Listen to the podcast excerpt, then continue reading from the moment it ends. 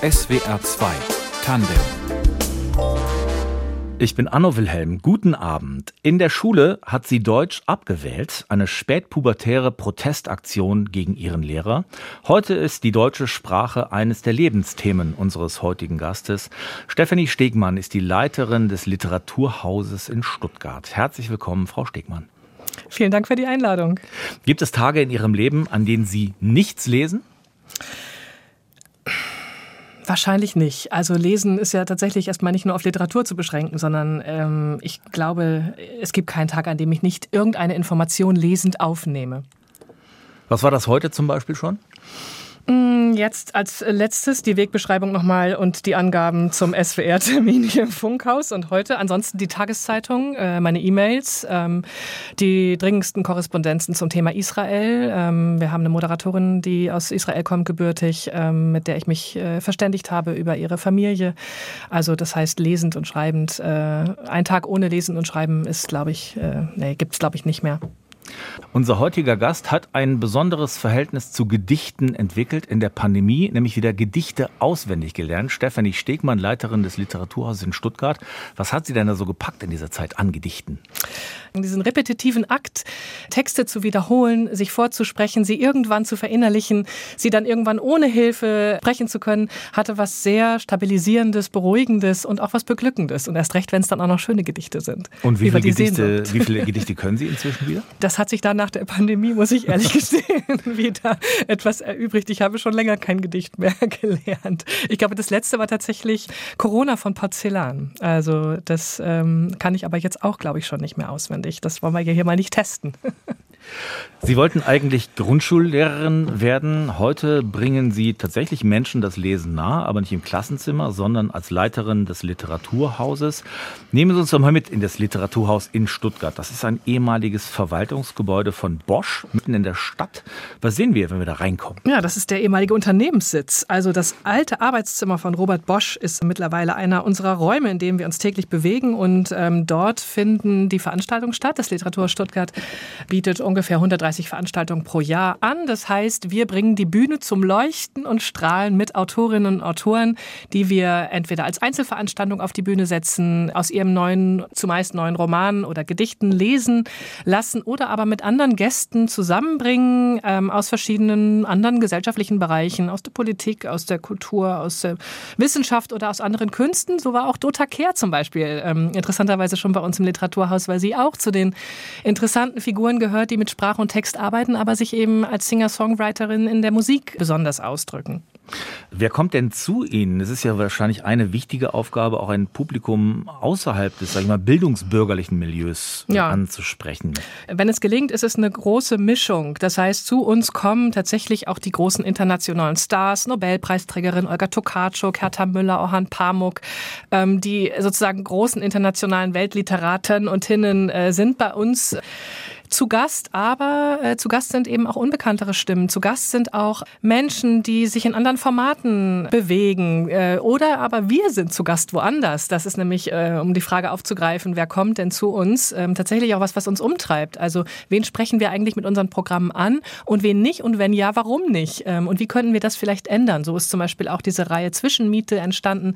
Da casten wir Wohngemeinschaften in der Stadt, die Lust haben, einmal im Monat ihre Türen zu öffnen, uns aus aufs Sofa einzuladen und junge Autorinnen und Autorinnen mit ihrem neuen Buch zu präsentieren. Das ist sozusagen ohne Hype und ohne Beamer und ohne Event, sondern es ist eine ganz klassische Lesung, aber eben in einer WG, in einer sozusagen vorübergehenden, zusammengewürfelten Lebensform junger, erwachsener Menschen, die vielleicht nicht alle ihren Fuß über die Schwelle ins Literaturhaus setzen würden und in diesem sozusagen intimeren, privateren Umfeld finden sich dann Menschen zusammen, die auch das erste Mal über dieses Format mit Literatur in Verbindung oder in Berührung kommen und merken, dass es interessant sein könnte. Und das ist beglückend auf so einer niederschwelligen Ebene nach den Lesungen auch in der Küche bei einem Bier und einer Brezel noch mit der Autorin ins Gespräch zu kommen.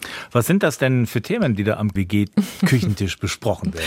Na, das sind zumeist wirklich junge, also oft Debüts, also junge Autoren, Autorinnen. Das sind jetzt keine Autorinnen, die sozusagen jetzt hier aus Hintertupfingen auch mal ein Gedicht geschrieben haben, sondern das sind schon auch ähm, Schreibende, die in größeren Verlagen publizieren. Also da gab es schon einen Qualitätsfilter, einen ersten, und die dann sich bereit erklären, äh, sich auf dieses WG-Format einzulassen und ähm, eben dann nochmal Möglichkeiten schaffen, auch wirklich ein anderes Publikum anzusprechen. Und diese WGs sind tatsächlich oft gerammelt voll. Da quetschen sich dann zwischen 50 und 80 Personen in die, in die WGs und der Ton und das Bild werden dann auch in die anderen WG-Zimmer übertragen. Und das äh, interessant oder das für uns Wichtige ist, ich stehe da nicht, ich mache das nicht, ich leite das nicht, sondern äh, das lebt davon und das atmet dadurch, dass das junge, zwei junge, sehr coole Frauen machen, kuratieren, leiten, auswählen, mit den Verlagen korrespondieren, die Kabel verlegen, die WGs casten, ähm, also im Grunde den ganzen kulturmanagerialen Prozess in der Hand haben und durchlaufen und äh, dann die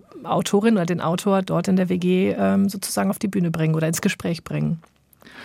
Jetzt stürzen auf uns als Gesellschaft, natürlich auch Sie, auf Sie als Literaturhaus ständig neue große Themen ein. Wenn wir uns das Wochenende angucken, die schlimmen Ereignisse in Israel, die Landtagswahlen hier in Deutschland mit einer deutlichen Verschiebung hin ins Konservative, hin zur, zur AfD auch. Ähm, sind das Themen, die Sie dann schnell und sofort übernehmen, die sofort ein Thema für Sie werden im Literaturhaus?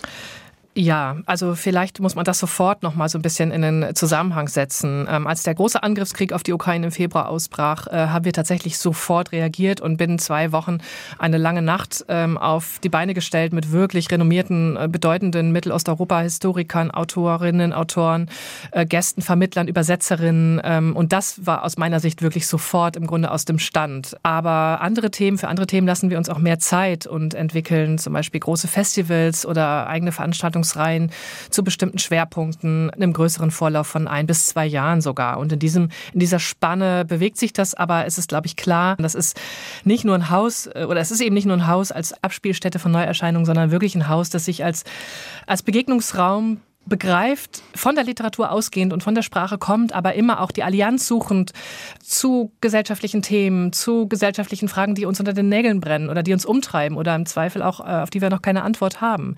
Und die Literatur muss eben auch keine Antwort liefern. Und das ist das Tolle an dieser Kunstliteratur, weil sie sozusagen eher nur einlädt, wieder in diesen Bereich der Mehrdeutigkeit zu kommen. Also wieder weg von dieser Tendenz der Vereindeutigung, der Komplexitätsreduktion hin in so einen eigenen Raum, wieder Fragen zu stellen, anstatt vorschnelle Antworten rauszuhauen. Und das ist so ein bisschen das, das Glück, was ich äh, in der Arbeit auch sehe, ne, oder wo ich, was ich nennen würde, wenn ich dieses Haus beschreiben müsste.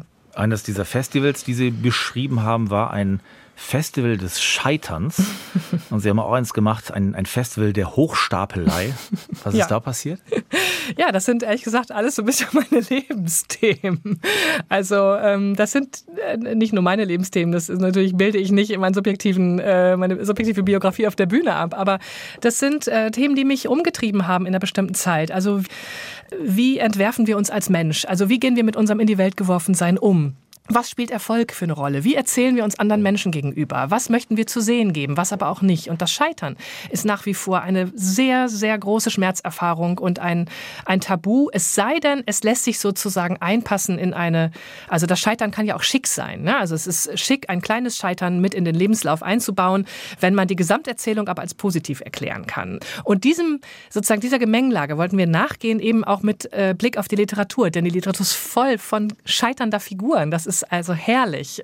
Und gleichzeitig ist es aber in uns, in unserem Leben, in unserer Gesellschaft, in unseren tabellarischen Lebensläufen, in unseren Bewerbungsgesprächen, aber auch an den Einladungen am Abend bei Freunden. Also äh, wie erzählen wir uns? Und das fand ich ähm, total spannend, dem äh, nachzugehen, an dieser Schnittstelle von sozusagen Gesellschaft, gesellschaftlichem Selbstverständnis, also dem Selbstverständnis des eigenen Ichs in, in Beziehung zu anderen Menschen und dieser reichen Fülle in der Literatur.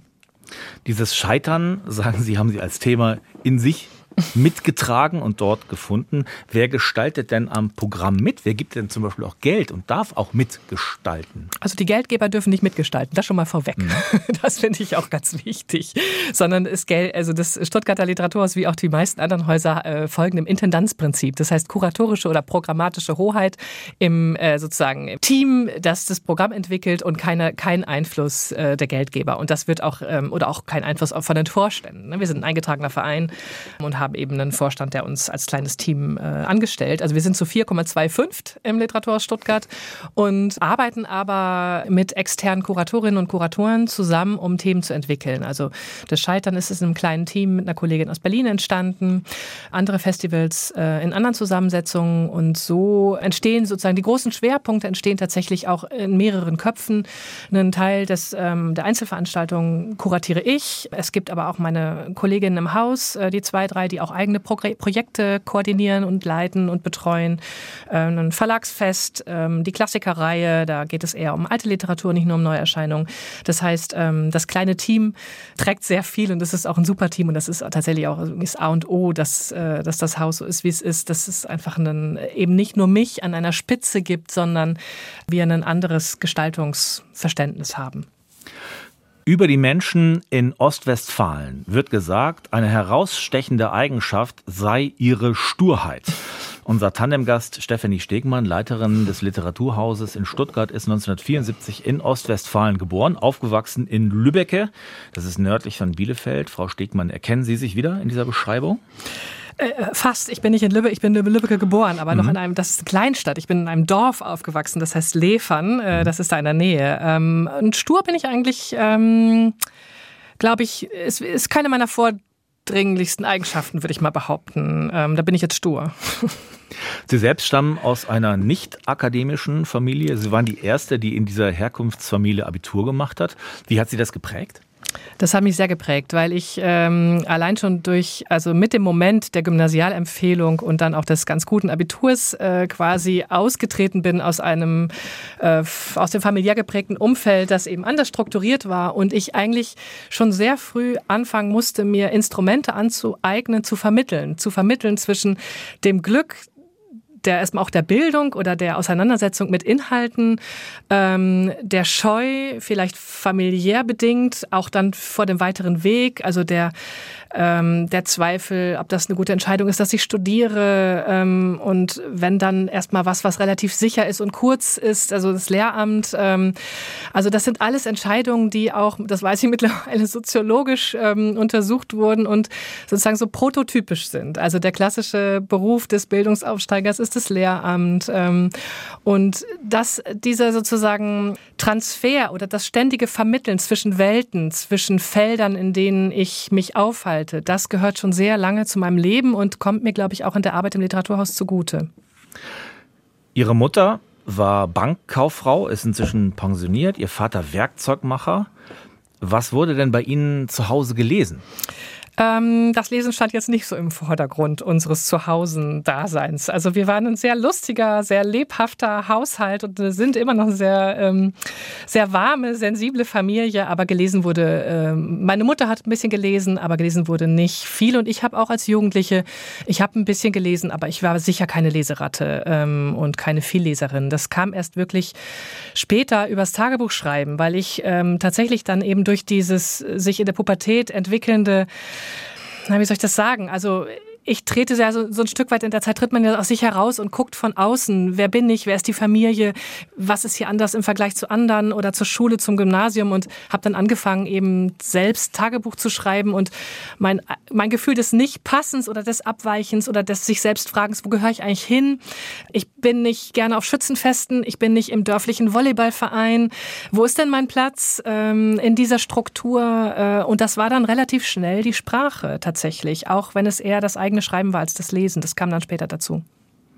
Sie haben Tagebuch geschrieben. Haben Sie diese Tagebücher noch? Lesen Sie manchmal drin? Ja, ich lese da manchmal drin und bin da deprimiert, weil ich natürlich jetzt retrospektiv dann immer enttäuscht bin, dass ich nicht schon mit 14 viel intellektueller war oder die Sachen viel besser formuliert habe. Doch einfach noch, also, diese, also immer wieder konfrontiert zu werden mit diesen kindlichen Blick oder eben auch einfach diesen äh, wahnsinnigen Ängsten, die einfach auch sehr lange sehr prägend waren. Also ähm, dieses Gefühl, wenn ich das Abitur geschafft habe, dann kann mir eigentlich nichts mehr passieren, dann ist es bewiesen, dass ich das kann. Und das ging dann aber weiter. Wenn ich mein erstes Staatsexamen schaffe, dann ist es bewiesen, was auch immer. Und äh, das war so eine Art äh, Angst, so, so eine Gratwarnung aus Angst und Motor zugleich, der dann irgendwie trotzdem so eine starke PS-Kraft hatte, dass ich dann wirklich auch noch äh, eine Promotion dran gehängt habe. Ähm, weil ich auch wirklich äh, mit Feuer und Flamme äh, mich mit neuen Inhalten beschäftigt habe und das eigene Schreiben sich dann in was anderes verwandelt hat.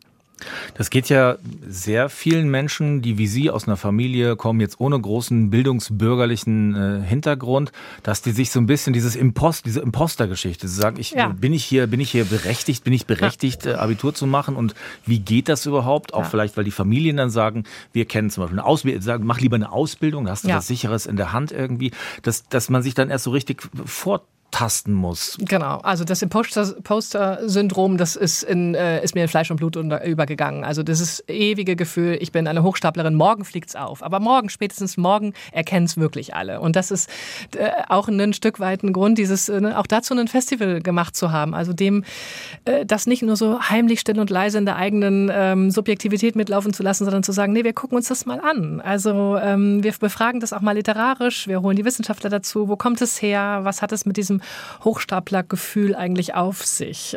Haben Sie dieses Gefühl heute noch? Ja. ja. Also das habe ich auch, wenn ich hier am Mikro sitze, zehn Minuten bevor es losgeht und ich denke, heute fliegt es auf.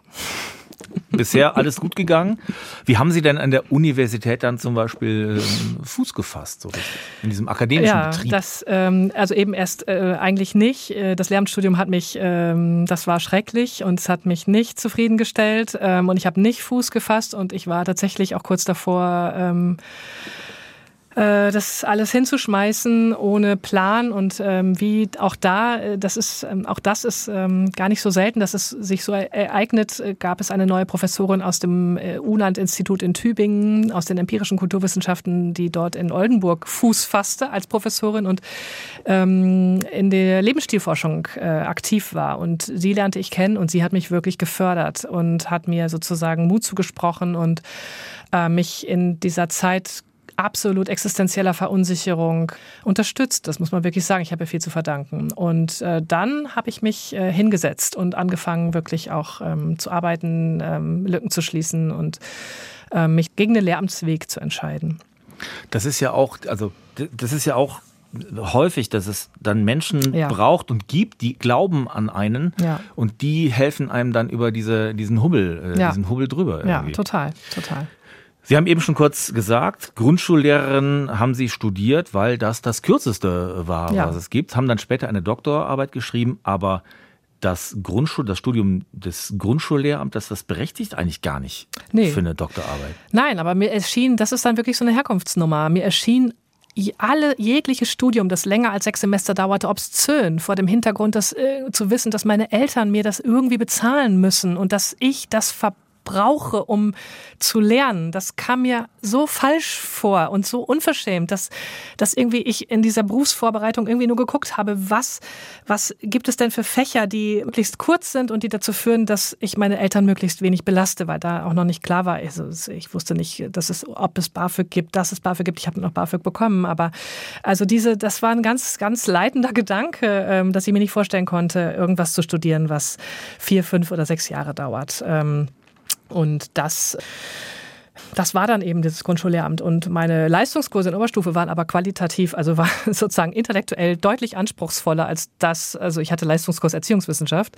Äh, das war wirklich ein, ein extrem tougher, äh, anspruchsvoller Leistungskurs. Und das, was mir dann an der Universität in diesem Grundschulsegment entgegenschlug, das war damals ähm, schon mich, das hat mich frustriert, weil ähm, ich mich unterfordert fühlte tatsächlich. Unser Gast in SWR 2 Tandem, Stephanie Stegmann, leitet das Literaturhaus in Stuttgart. Auf dem Weg dorthin ist sie erstmal in die Welt hinausgegangen, in die Ukraine. Als Lektorin für den Deutschen Akademischen Austauschdienst, DAAD, war sie in Tschernowitz. Wie haben Sie denn Ihr Interesse, Frau Stegmann, für den Osten Europas entdeckt? Ja, durch eine schmerzhafte Konfrontation äh, damit, dass der Dirke Weltatlas, das war damals Grundlage der Erdkunde-Sozialisation in Westdeutschland, äh, mehr oder weniger alles hinter der DDR weiß ließ. Also das heißt, ich bin groß geworden mit diesem Wissen, dass alles, was im Osten ist, in irgendeiner Art und Weise negativ konnotiert ist und wir im richtigen System leben. Und ich dann während des Studiums mit einer dagestanischen Frau zusammenwohnte, mit der ich mich, ja, wir wurden einfach enge Freundinnen und die äh, aus dem Kaukasus, aus Dagestan kam. Und ich merkte, ich weiß einfach nichts. Und und äh, habe dann irgendwann angefangen, einen ersten Backpacker-Urlaub in der Ukraine zu planen. Naiv denkend, das war ja mal halb Österreich-Ungarn noch so ein bisschen und Odessa mehrsprachig mit irgendwie Englisch, Französisch, Deutsch komme ich schon klar. Das war total naiv, aber was mich diese erste Backpacker-Reise gelehrt hat, ist, dass dieser Raum, über den ich so wenig weiß und äh, einfach super interessant ist, weil so viele Schichten sich überlagern, so viele Erzählungen, Geschichten, die, die diesen, diesen Raum bestimmen. Und natürlich auch ein blutgetränkter Raum, aber eben auch ein unglaublich literarischer, poetischer, ähm, architektonisch interessanter, kultureller Raum. Und das war klar, dass wenn ich nochmal irgendwann ins Ausland gehe, dann ist das nicht New York, Rom, London, Paris, sondern dann ist das irgendwo in Mittelosteuropa. Das heißt, das Weiß des Atlas ist für Sie farbig geworden. Ja. An was erinnern Sie sich besonders gern? Das liegt ja ungefähr 20 Jahre zurück. 2003 sind Sie in die Ukraine gegangen. Ja, an die also sozusagen an das zwiespältige Gefühl, äh, das zu tun, was ich da tat. Und naiv in der ersten Stunde meine Studentinnen und Studenten fragte, warum sie denn Deutsch studieren? Und ich dachte, jetzt kommt so ein Strauß bunter Antworten. Und eine Studentin sagte mir mit Tränen in den Augen, weil ich meine Mama wiedersehen möchte. Und das sind sozusagen damals 2003 Realitäten, die mich sehr schnell auf den Boden setzten sagten, was habe ich hier eigentlich für eine Aufgabe als Lektorin in Tschernowitz mit 17-jährigen äh, Mädchen, deren Mütter seit vier Jahren im Ausland arbeiten und die sie nur über Skype sehen oder hören können, weil sie illegal unterwegs sind. Und das ist nicht nur der Bereich der Prostitution. Im Gegenteil, das ist vor allem der Bereich der Care-Arbeit. Ne? Und das war etwas, was mich diese zwei Jahre begleitet hat, äh, sozusagen die Ambivalenz des eigenen Tuns. Und das andere ist die Orange Revolution. Also wirklich mitzubekommen, dass 2004 meine Studierenden auf die Straße gegangen sind und und sich wirklich zivilgesellschaftlich engagiert haben, für Demokratie sich eingesetzt haben, also im Grunde gezeigt haben, dass es ihnen um eine Zukunft geht, um was anderes geht und sozusagen der lebende Gegenbeweis waren äh, gegen die offenen Briefe, die hier in den letzten Monaten kursierten, von wohlmeint intellektuell deutscher Seite den Ukraine-Krieg kommentieren zu müssen. Und das, was ich da erlebt und erfahren habe, wirklich an, an Kraft und an Energie und an Wunsch zu gestalten, das geht mir bis heute nah. Czernowitz liegt entfernt von den Fronten im Krieg gegen die Ukraine. Es sind schon ein paar hundert Kilometer. Haben Sie noch Verbindungen dorthin? Wissen Sie, wie die Menschen, die Sie da kennen, das, den wahrnehmen, diesen Krieg? Ja, ich habe ganz enge Verbindungen. Wir machen auch, äh, wir bilden auch sehr viel mittelosteuropäische Literaturen im Programm des Literaturhauses ab über die Jahre immer wieder und es gibt noch viele Kontakte zu Autorinnen und Autoren, die im Land sind. Es gibt Kontakte zu Autorinnen und Autoren, die ausgereist sind. Speziell in Tschernowitz ist die Lage relativ für Strichen ruhig. Ähm, dort sind noch keine Granaten oder Bomben vom Himmel gefallen. Allerdings hat die Stadt, die ungefähr so groß ist wie Freiburg, natürlich Binnenflüchtlingen oder mit Binnengeflüchteten in einer Größenordnung zu tun, die wir uns immer hier auch nicht vorstellen können. Das sind etwas andere Probleme, die dann da aber gelöst werden. Aber klar, das ist also meine Kollegin, die in der Uni arbeitet, sagt, äh, Stefanie, das schwarze Brett, da hingen früher die Prüfungsergebnisse, da hängen jetzt die Listen mit den Leichen, mit den toten Studenten, äh, die gefallen sind. Und das äh, sozusagen auch in einer Stadt wie Tschernowitz, die erstmal noch nicht direkt vom Krieg betroffen worden ist, aber in jeder Familie gibt es Tote zu beklagen. Und was das mit einer Gesellschaft auch wieder für die nächsten Generationen macht, das ähm, ist, äh, glaube ich, für uns nochmal, ja, ich weiß nicht, das ist nochmal eine andere Dimension, die sozusagen die Unmittelbarkeit des Kriegserlebens natürlich verlässt und übersteigt. Sie waren in der Zeit äh, deutlich vor dem äh, Krieg in der Ukraine, aber es klingt so, als sei das ein sehr prägender Einschnitt äh, in Ihr Leben gewesen. Sie sind dann trotzdem weggegangen, weitergezogen nach Freiburg, um dort die Gründung eines Literaturhauses vorzubereiten in dem Fall. Was hat Sie denn dorthin gezogen? Ja, die Ausschreibung. Also ich habe in Tschernowitz angefangen, nicht nur in der Uni zu arbeiten, sondern eben tatsächlich auch äh, zu versuchen, Literatur zu vermitteln und auch in die Stadtgesellschaft hineinzuwirken. Also Autorinnen, Autoren einzuladen an die Uni, aber auch in die Stadt. Äh, wir haben Filmabende organisiert, wir haben eine Schreibwerkstatt, äh, Schreibwerkstatt gegründet und sozusagen dieses äh, Tun im literaturvermittelnden Bereich war so ein bisschen vorbereitend. Ähm, für dann die Ausschreibung in Freiburg. Da wurde eine neue Leiterin gesucht für das Literaturbüro und ich kannte Literaturbüros aus Oldenburg. Dort habe ich studiert und promoviert. Ähm, äh, und wusste ungefähr, was die so tun. Und das hat mich wirklich so sehr interessiert, dass ich mich beworben habe und dann auch die 30 Stunden Anreisezeit für das Bewerbungsgespräch in Kauf genommen habe. Wie war das, nach diesen 30 Stunden nach, nach Freiburg zu kommen? Das war ganz schlimm. Also das ist, äh, das ist, ähm, das können vielleicht andere Menschen besser, aber meine, also dieser, dieser Wechsel, also einerseits diese krass lange Zugfahrt, dann kam ich verschwitzt am Freiburger Hauptbahnhof an, sagte, wo ist das nächste Schwimmbad? Und der Typ an der Bahninfo hat mir die Adresse gegeben. Ich bin dahin, hatte noch zwei Stunden bis zum Bewerbungsgespräch und kam dann vor ein äh, geschlossenes Schwimmbad, das gerade renoviert wurde. Und ich war so fix und fertig nach diesen 30 Stunden. Und die Bauarbeiter müssen so Erbarmen mit mir gehabt haben, dass sie mich über die Betonsäcke klettern lassen haben und mir die Damendusche im Freien, in diesem Hallenbad, das gerade Baustelle war, freigeräumt haben, sodass ich duschen konnte. Und in dem Moment dachte ich, so, wenn das jetzt klappt, dann kann mich das Bewerbungsgespräch jetzt auch nicht mehr schocken. Und das lief dann wirklich total gut und ich habe die Stelle bekommen äh, und hatte aber große, schon auch wirklich große aber ich habe einfach Zeit gebraucht, ähm, um diesen Wechsel, diese wirklich zwei sehr, Sie haben es genau richtig beschrieben, zwei sehr prägenden Jahre in Tschernowitz zu verarbeiten und mich dann irgendwie ins Verhältnis zu setzen zu dieser ganz anderen Alltagsrealität in dem pittoresken, auf eine andere Art auch wieder wunderschönen Freiburg zu setzen. Also das war schon, äh, eine, das hat eine Weile gebraucht, bis ich mich da auch ja wirklich auch wohlgefühlt habe und dort gerne war. Aber die Arbeit hat es dann ja auch wieder potenziert spannend gemacht. Lesen gehört untrennbar zum Leben unseres heutigen Gastes, Stefanie Stegmann. Als Leiterin des Literaturhauses in Stuttgart verbindet sie die Lesenden und die Schreibenden. Frau Stegmann, sehr viele Menschen werden in, ihren, in ihrem Alltag von den ganzen Bildschirmen um sie herum beansprucht und auch abgelenkt. Können Sie sich gut davon lösen, gut auf ein Buch, aufs Lesen konzentrieren? Na, also man muss ja fairerweise sagen, dass ich auch viel am Bildschirm lese, also auch Literatur mhm. viel am Bildschirm lese, weil ich äh, in dem Moment, in dem das Programm kuratiert wird, die Bücher, um die es geht, zumeist noch nicht erschienen sind. Das heißt, ich bekomme Fahnen etc. und muss die dann tatsächlich auch auf dem E-Reader oder am Bildschirm lesen, um mir einen Eindruck von Text, Figuren, Zeichnung, Ästhetik, Formsprache zu verschaffen. Aber äh, klar, das ist ähm, eine, eine sozusagen Verführbarkeit ähm, von allen Seiten. Ähm, ich doch, also ich komme jetzt, also in der Pandemie ist es mir schwerer gefallen, aber interessanterweise ähm, bin ich jetzt seit einigen Monaten äh, wieder in, mit einer ganz anderen Leichtigkeit ähm, in Lektüren gekommen, auch außerhalb der professionellen Lektüre, also außerhalb des professionellen Lesens. Äh, damit meine ich das sozusagen ne, immer als Leiterin oder Programmmacherin Lesende, sondern es gibt ja auch eine lesende Stefanie, die ähm, anders liest, wenn sie Zeit hat. Gehören Sie zu den Menschen, die sagen, Menschen lesen eigentlich immer weniger, die brauchen eher so eine, so eine Häppchenkultur, mehrere hundert Seiten sind zu lang, werden zu lang? Nö, zu den Menschen gehöre ich nicht.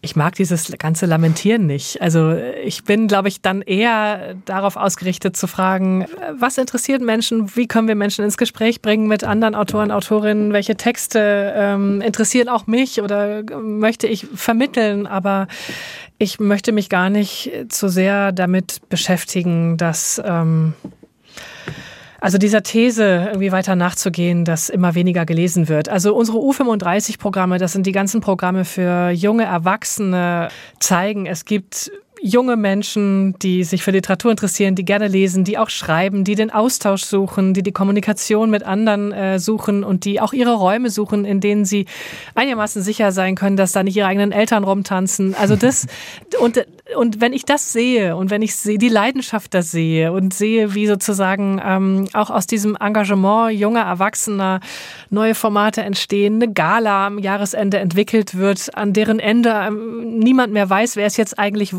Wortschöpfender und wer ist Schreibender, Besucherin, äh, wenn, wenn sozusagen dieser ganze Teilhabeprozess, ich glaube, das ist ein wichtiges Stichwort, also junge Menschen oder erwachsene Menschen ernst zu nehmen in, in ihrer Möglichkeit oder Fähigkeit eben auch teilzuhaben und mitzugestalten. Das wäre eher mein Versuch oder mein Weg ne, oder unser Weg im Haus, äh, dem weiter zu folgen als ähm, äh, meine Stirn auf die Tischplatte zu schlagen und zu sagen, oh Gott, es liest niemand mehr und das Abendland geht unter und die jungen Menschen sind verloren. Ähm, also, äh, nee, glaube ich nicht. In SWR 2 Tandem war das die Leiterin des Literaturhauses in Stuttgart, Stefanie Stegmann. Ganz herzlichen Dank. Redaktion der Sendung Elinor Krogmann, Technik Thomas Lenzen, mein Name ist Anno Wilhelm.